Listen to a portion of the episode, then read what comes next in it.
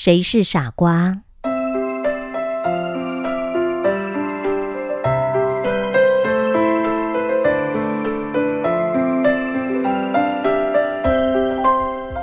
有一个愣头愣脑的流浪汉，常常在市场里走动，很多人很喜欢开他的玩笑，并且用不同的方法捉弄他。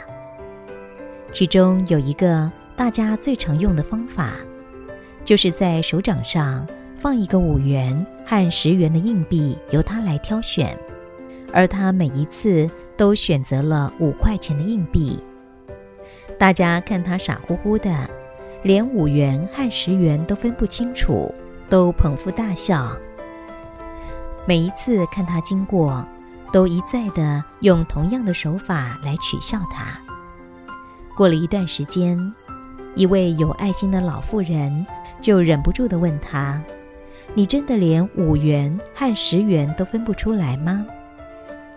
流浪汉露出皎洁的笑容说：“如果我拿十元。”他们下一次就不会让我挑选了。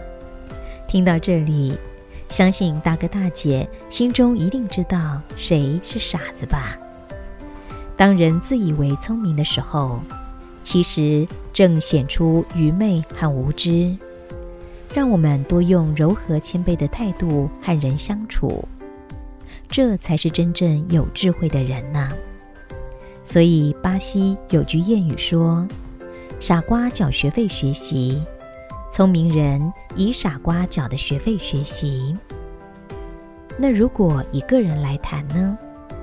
聪明的人运用公司资源培训累积自己的能力，当能力达到某一个程度之后，便能独立于市场。而傻瓜却是一味的培养出自己的竞争对手，面对竞争的时候才学到。除了要选有能力的人之外，忠诚度和向心力也需要注重的，提供给大伙儿做个参考。